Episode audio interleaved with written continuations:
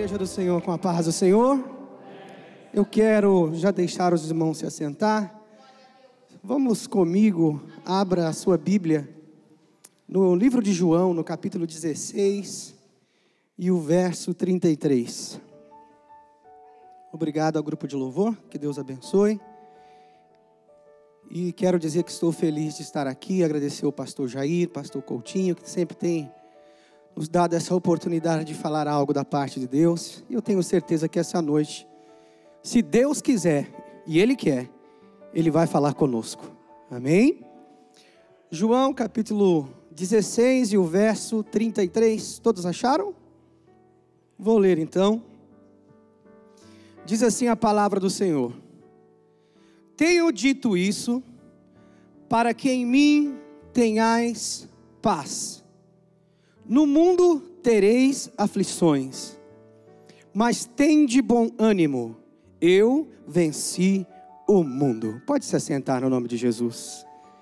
Glória a Deus, glória a Jesus, aleluia. Bendito é o nome do Senhor. Antes de mais nada, dizer que realmente, desde sábado, é com certeza dá para a gente sentir que a arca do Senhor está nesse lugar. Amém? No domingo fomos mais uma vez abençoados e a palavra do Senhor Jesus falou fortemente conosco. E ao pastor Jonathan, talvez não saiba, mas uma alma aceitou a Jesus no domingo. Essa alma fui eu enquanto o Senhor pregava e eu revia os meus conceitos e eu disse: hoje é dia de eu voltar para Jesus. E lá atrás eu fiz um novo concerto com Deus, porque todos os dias é bom recomeçar, todos os dias é bom estar novamente ligado com Ele, porque nos ligamos a tanta coisa nessa terra, a tantas coisas nessa vida e acabamos nos afastando dele. Mas no domingo eu não pude perder. Obrigado, Pastor Jonathan. Sua palavra veio de Deus e eu fui alcançado por ela. Que Deus te abençoe. Amém, amados? Amados, eu preparei essa mensagem e eu vou tentar falar um pouco devagar, porque eu sei que eu sou nervoso e quando eu começo a falar eu vou direto e não paro mais. Mas eu vou tentar hoje me segurar, Frank. Vamos ver se vai dar certo. E a palavra que o Senhor colocou no meu coração, eu apenas é, me foquei. Eu quero que os irmãos enfoque apenas três frases desse versículo, que são eles: No mundo tereis aflições, mas tem de bom ânimo, eu venci o mundo. Amém? O que Deus colocou no meu coração é que a terra, não só a igreja, mas a terra, está vivendo momentos de aflições. As pessoas estão perdendo o domínio e o controle sobre a própria vida. Hoje em dia nós já não vemos o que víamos no passado, as pessoas morrerem por amor a Cristo ou por professarem uma fé. Hoje em dia as pessoas se matam porque perguntam para si mesmo quem elas são e não encontram respostas. E a aflição toma conta da vida dessas pessoas de tal forma que umas com uma arma tiram a própria vida, Outras de cima de uma ponte pula e se tenta pensando que vai acabar com a infelicidade, acabar com a tristeza, acabar com a aflição, quando na verdade, quando passamos desse mundo para outro sem salvação, aí é que começa a nossa aflição. Mas eu dou graças a Deus que aqui, nessa igreja, todos que estamos aqui, também passamos por aflições, também vivemos dias de aflições mas nós temos uma garantia que é que somos mais que vencedores em Cristo Jesus. Então, se você nessa noite chegou até aqui, a palavra de Deus para o teu coração é: você é mais do que vencedor em Cristo Jesus. A aflição que você está vivendo faz parte do convívio com Cristo. Quando ele falou nas suas palavras: Quem quer vir após mim, tome a sua cruz e siga-me. Se ele falou em cruz, é porque algo tinha, né? Senão ele diria: apenas segue-me e tudo vai ser maravilha. Tome a sua cruz de cada dia e segue-me. se você tem a sua cruz aqui essa noite, se você chegou aqui com ela, o meu conselho como homem de Deus para a sua vida, não deixe a sua cruz. Não largue a sua cruz. Continue com ela. Talvez ela te cause aflições, mas é através dela que você chegará ao lado de Cristo e descansará para sempre. Amém? E a aflição, eu fui pesquisar sobre isso. A aflição é a resultante de uma série de ações ou dores. E eu classifiquei aqui em duas dores: dores físicas e dores psicossomáticas. Eu quase não consegui falar essa palavra. Que são dores que são causadas por emoções e pensamentos. E eu coloquei aqui, para começar, as dores físicas. Elas são as dores como sofreram os mártires. Eles sofreram açoites, eles morreram quando jogaram eles nas jaulas e animais os devoravam eles foram espancados, apedrejados. E eu trouxe aqui para vocês pelo menos dois exemplos. Atos no capítulo 16, o verso 16 até o 34. A Bíblia nos conta a história quando Paulo e Silas vai até uma cidade, ali havia uma mulher que tinha um espírito adivinho e essa mulher, por alguns dias, vivia, estava dizendo: aí está um verdadeiro homem de Deus. E por um momento, Paulo se irritou, expulsou aquele espírito. E os magistrados e os fariseus daquela região não gostaram porque aquela mulher rendia dinheiro para aquela cidade. Então pegaram Paulo e Silas e os prenderam. E os prenderam. Eu li algo que me deixou assim um pouco até é, fiquei abismado com o que eu li.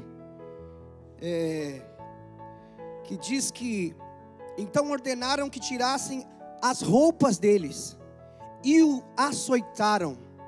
Ou seja, eles apanharam sem roupa. Por causa do evangelho, foram açoitados e o detalhe, na pele eles sentiram essa dor, sem nenhuma proteção. E às vezes eu e você, eu me coloco nessa palavra também, nós deixamos de falar de Cristo, nós nos intimidamos. Eu estou passando por um processo, faz alguns meses que eu entrei num desafio, Deus me concedeu algo, e trabalha comigo um jovem que esses dias ele me falou assim, Wellington, ele fala espanhol, mas eu não vou falar espanhol para não estragar. Você sabe por que são chamados de judeus? E eu disse, meu Deus, nunca falou nada sobre a Bíblia. De repente começa a falar. Daí eu falei, deixei ele, falei, fala irmão, o que, que você pensa que é?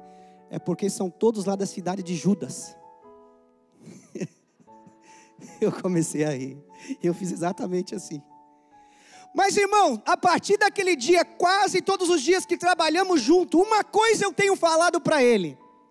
Eu falo, Fred Hernandes, você sabia que tem uma frase que você não pode olvidar? Uma frase apenas que você não pode olvidar? Pode passar qualquer coisa em sua vida. Se a um momento passa um acidente com você, lembra desta frase que te vou dizer.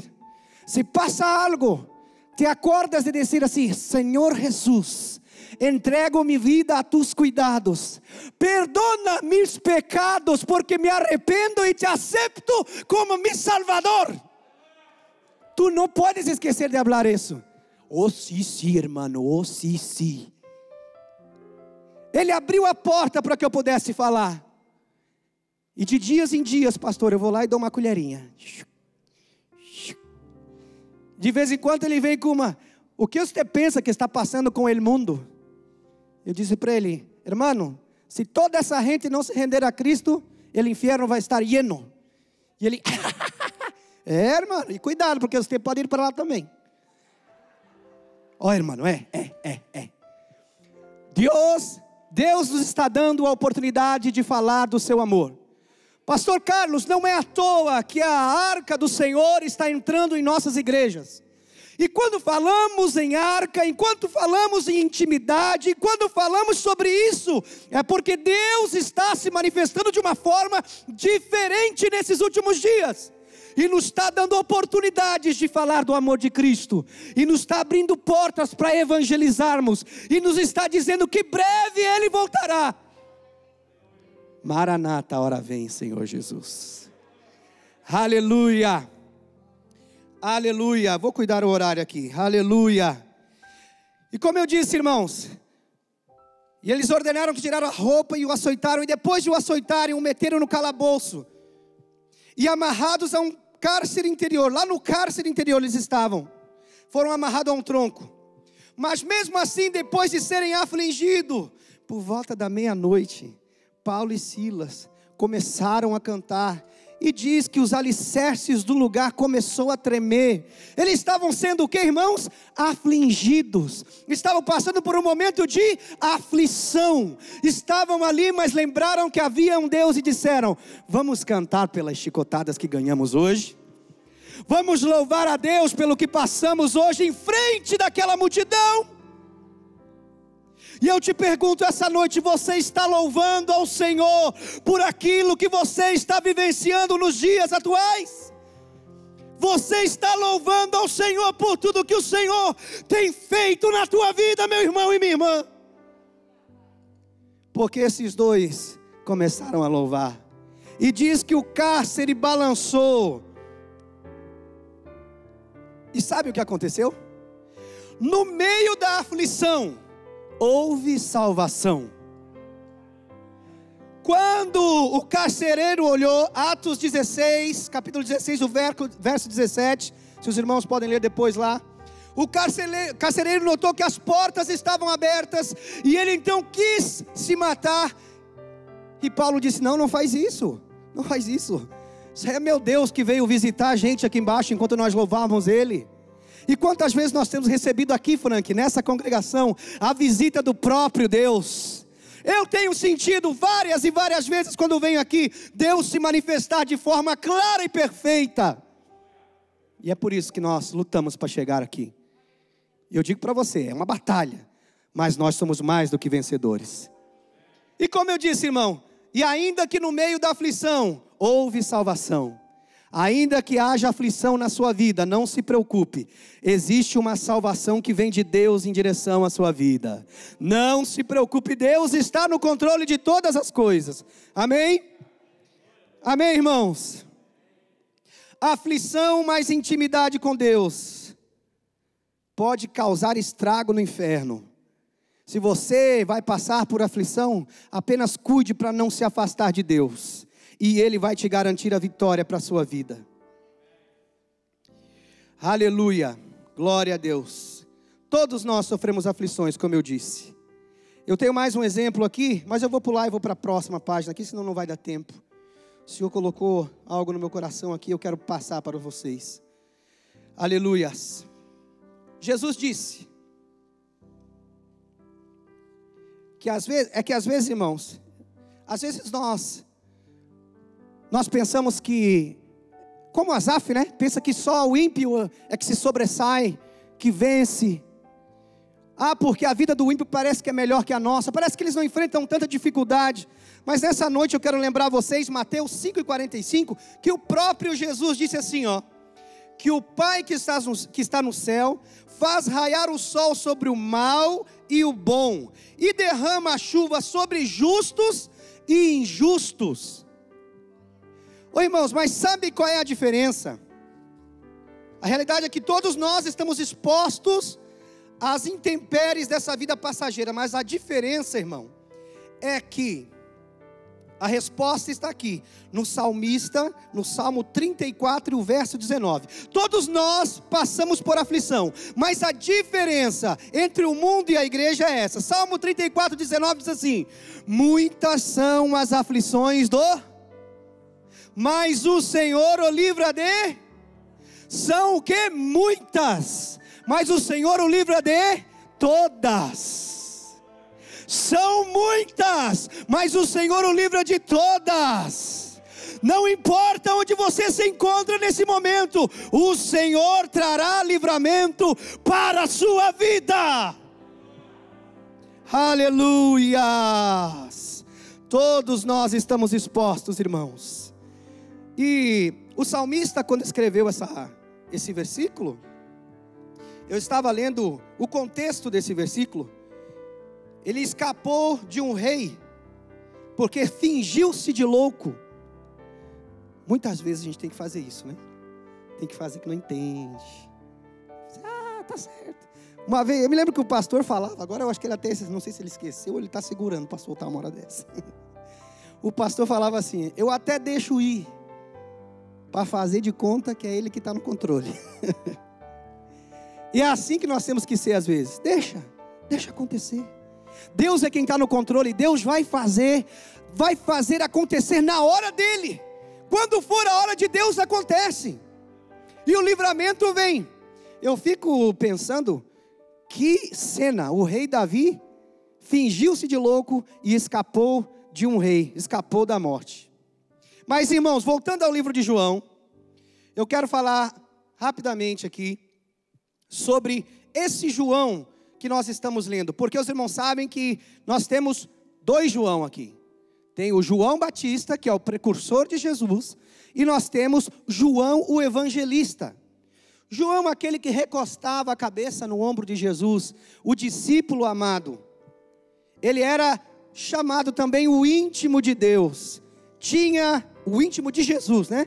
Tinha proximidade com Jesus.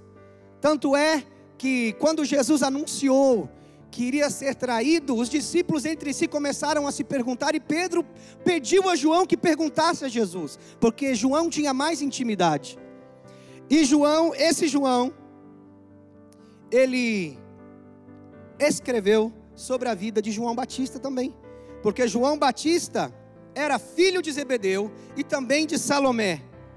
Ele tinha a missão de anunciar a chegada do Messias, mas para isso também vivia em aflição. A situação que João vivia no deserto, a situação que ele vivia, porque também ele pregava e era ríspido nas suas palavras, e hoje em dia é assim. Se somos duros, pouca gente fica. Porque hoje aqui talvez poderíamos ter 200 pessoas, 300 pessoas. Mas quando a Bíblia é tratada de forma séria, as pessoas começam a se questionar, a dizer: será que cabe em mim? Será que não é muito peso? Mas eu quero dizer para você que quanto mais pesada for a cruz, maior será o galardão que Deus tem para a tua vida lá na glória. Não se preocupe, se Deus está no direcionamento deste trabalho, irmão, saiba de uma coisa: tudo que vem sobre nós é ordenado por Ele, é liberado por Ele. Nada acontece se Ele não quiser, e nada acontece se Ele não liberar a ordem. E nessa noite, meu irmão, Deus libera a ordem para a sua vida, vai chegar o resultado da vitória para a sua vida. Aleluia. João Batista João Batista foi aquele menino.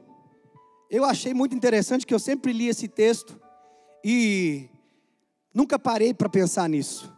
João Batista foi aquele bebê que na barriga, quando Maria foi falar com Isabel, ele começou a saltar no ventre de Isabel. E é uma coisa muito interessante porque que eu me lembre um bebê na barriga da mãe, minha, minha mulher teve duas crianças, a Gabriela e a Isabelle mexia, mas quando ouvia a minha voz, porque eu era conhecido delas. E eu sentava, cantava na barriga da Gisele, e quando eu falava, elas mexiam na barriga. E naquele dia que Maria, que foi agraciada para trazer o Cristo, esse mesmo que falou sobre as aflições que nós iríamos sofrer, Maria que foi agraciada e recebeu a visita de Gabriel, quando ela entrou na casa de Isabel, Irmãos, não foi mera coincidência o que aconteceu quando Maria grávida encontra Isabel grávida de seis meses. Ali foi o próprio Espírito Santo que tomou João Batista no ventre. No ventre o Senhor Jesus Oh meu Deus, o Espírito de Deus toca João Batista e mostra que aquele mesmo seria o Salvador, ou seja, um pequeno feto já estava recebendo uma missão.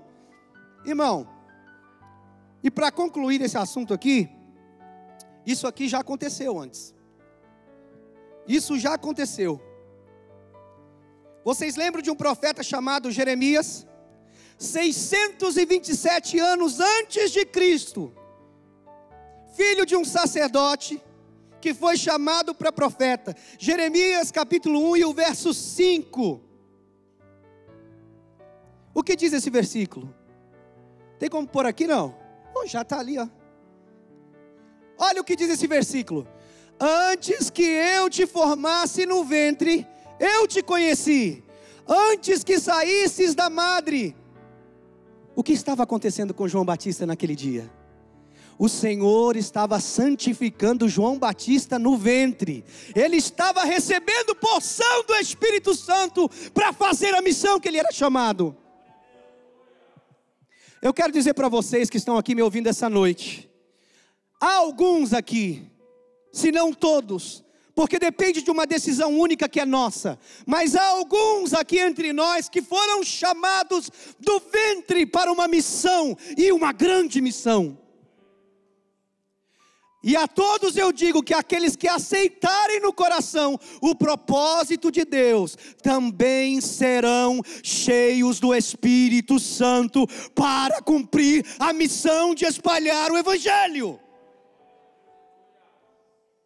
Alguns já tomaram a decisão, outros ainda vêm pelos milagres, outros ainda vêm porque tem pão, outros ainda vêm porque tem peixe, mas o que o Senhor Jesus está falando nessa noite é o seguinte: eu tenho propósito maiores para o seu chamado. E se você quiser amanhã ligar para o Brasil e perguntar para sua mãe se alguma coisa aconteceu no ventre dela enquanto ela estava num culto há anos atrás, pergunte. Porque talvez exista um mistério aí que você não saiba. Queira Deus que aqui entre nós sejamos todos escolhidos e chamados para esta grande obra. Aleluia! Porque pela mensagem de domingo, pastor Jonathan, Impossível de nós não entendermos a palavra, o mistério da salvação, o que Cristo quer conosco, impossível.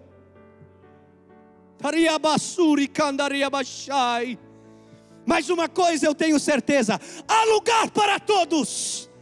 Aquele que quiser há lugar para todos. Se você levantar a sua mão, aceitar o propósito, irmão, não basta ser crente, tem que aceitar a missão, tem que aceitar o propósito, tem que decidir viver por Ele.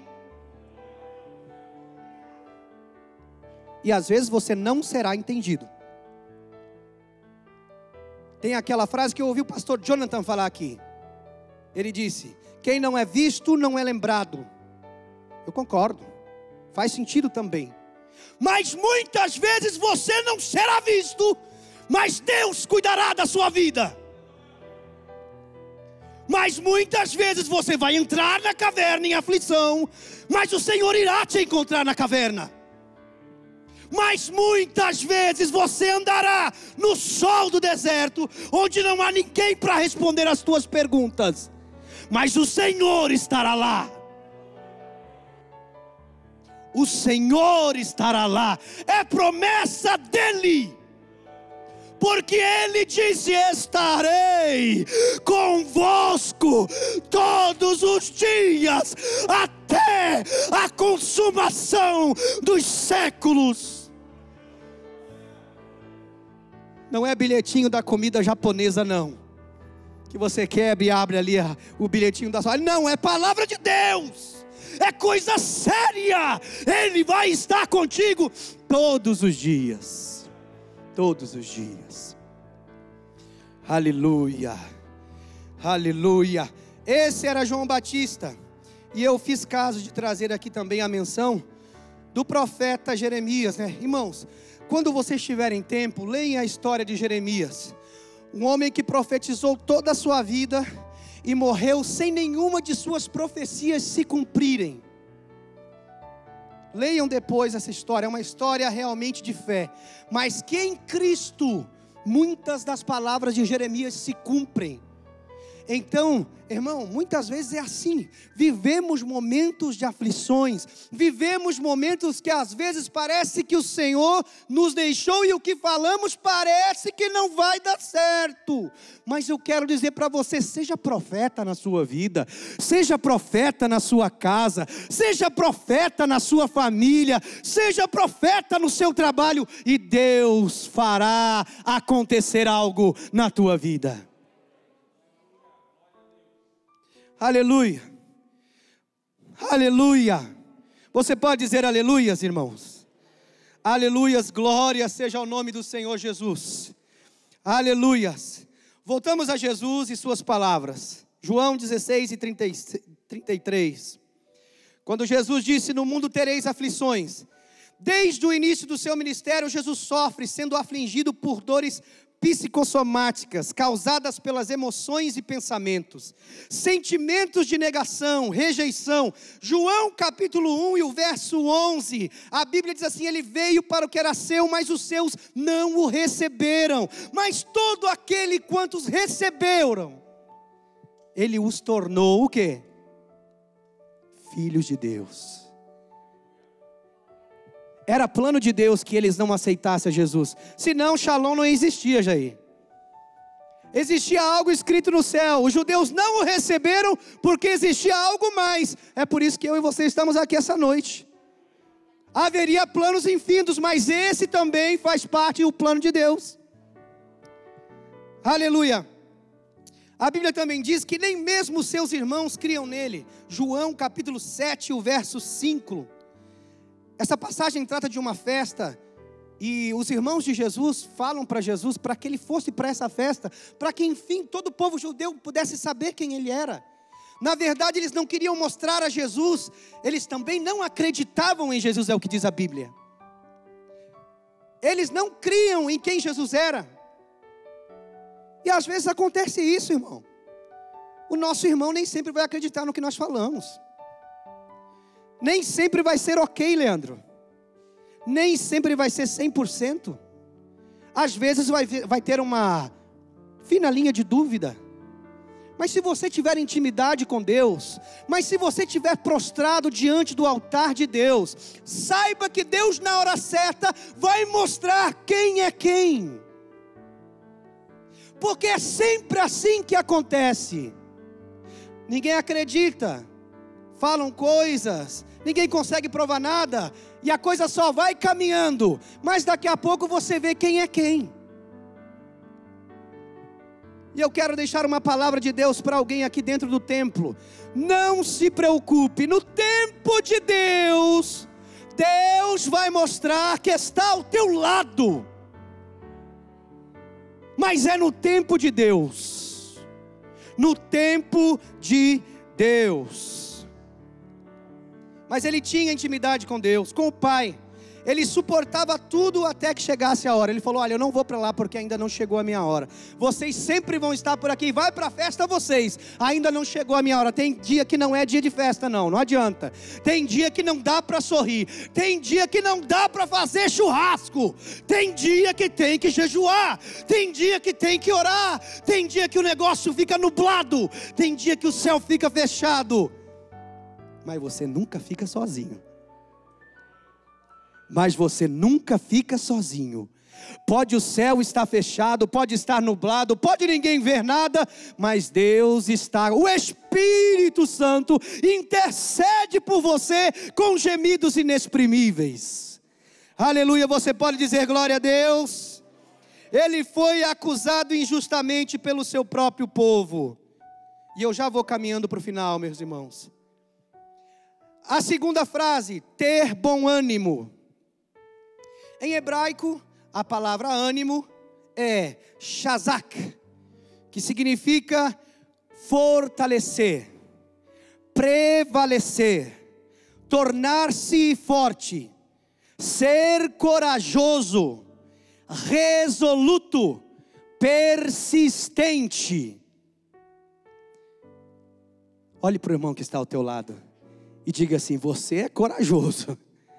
Para estar hoje aqui na quarta-feira é corajoso.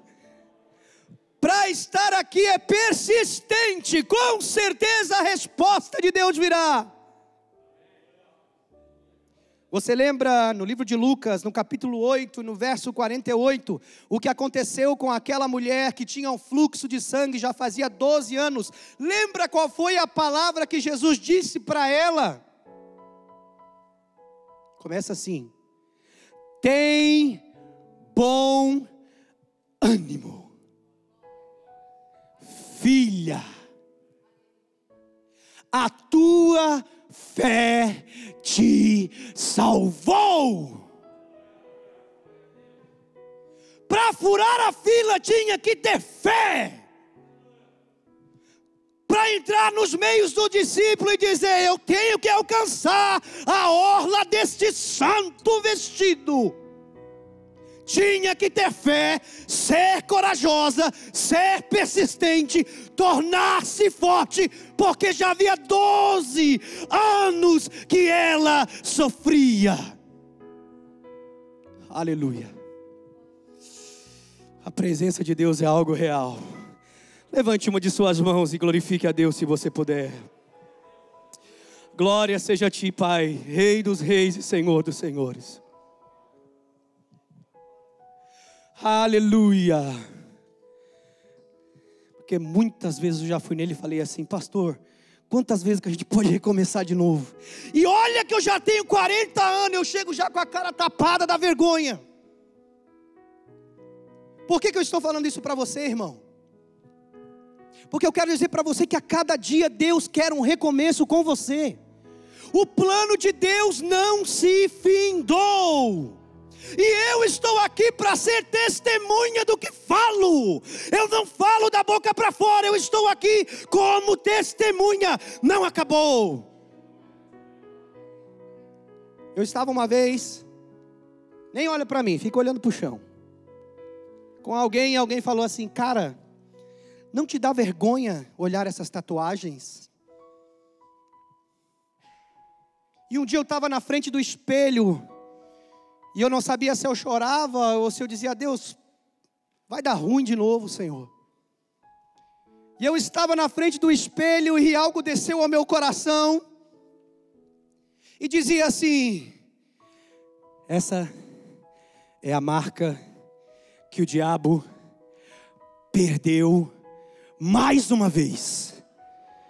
Quando você olhar para ela, Lembra que você esteve no lixo, mas eu te tirei de lá. Eu te tirei de lá. E eu vou confessar um segredo para o senhor, pastor. A sua esposa sabe disso, não sei se ela vai lembrar.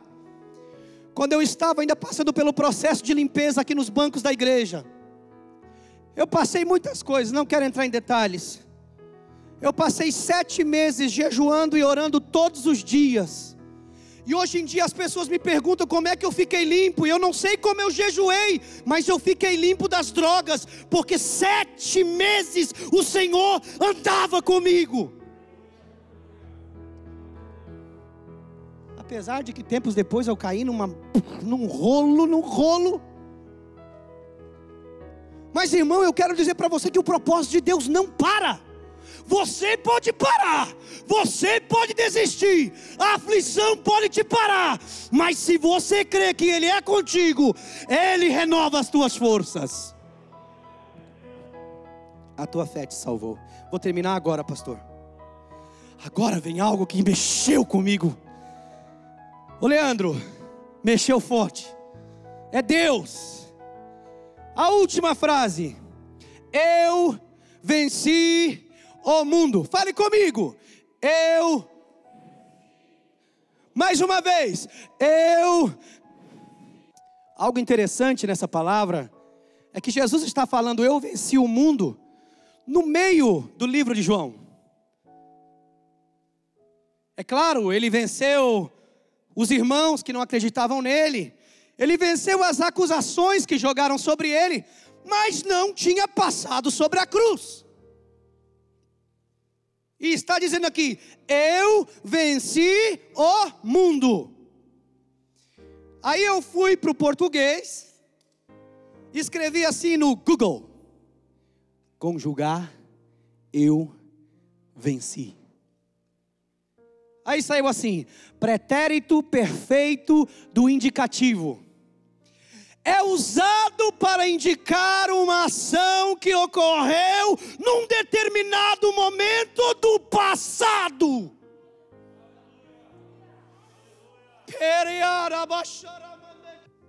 É usado para indicar uma ação que ocorreu num determinado momento do passado. Sabe aonde que eu fui viajar aí depois? Apocalipse capítulo 5, verso 2 a 5. João vai até o terceiro céu, e chegará o livro, está selado, e ninguém pode abrir esse livro. E João chora, e eu quase chorei também. Eu falei, como assim? Passado. Como é que fica agora, Senhor? Segure no banco agora que eu vou revelar algo de Deus para a sua vida. Vai mudar a sua vida. Guarda esse dia, guarda, guarda. Vai mudar a sua vida. Coloque para mim aqui, por favor, irmão. Apocalipse, capítulo 13 e o verso 8. Coloca para mim aí. A referência desse versículo, o contexto dele, é que quando o anticristo está chegando, mas tem um segredo nas linhas finais aí, não sei se você já entendeu. Quando Jesus disse que já eu já venci o mundo, que é pretérito perfeito do indicativo, que alguma coisa já aconteceu no passado. Olha o que diz a palavra aí, ó. E adoraram ao anticristo, todos que habitavam sobre a terra, esses cujos nomes não estavam escritos no livro da vida, no livro da vida do Cordeiro, leia o resto aí, que foi morto desde a. Aí está o passado. Ele já havia morto, ele já tinha vencido, já, ele já sabia o que ia acontecer. E quando você está dizendo, eu venci o mundo, você está dizendo, já ficou para trás, já ficou para trás. Chegue hoje na sua casa, proclame sobre a sua mãe, sobre o seu pai, sobre o seu marido, sobre o seu filho que está enfermo e diga: Eu venci a enfermidade no nome de Jesus, e ela vai ficar para trás. No passado, no mundo tereis aflições, mas tem de bom ânimo, já está garantida a vitória. Aplauda o Senhor Jesus, se é para Ele, aplaude a Ele.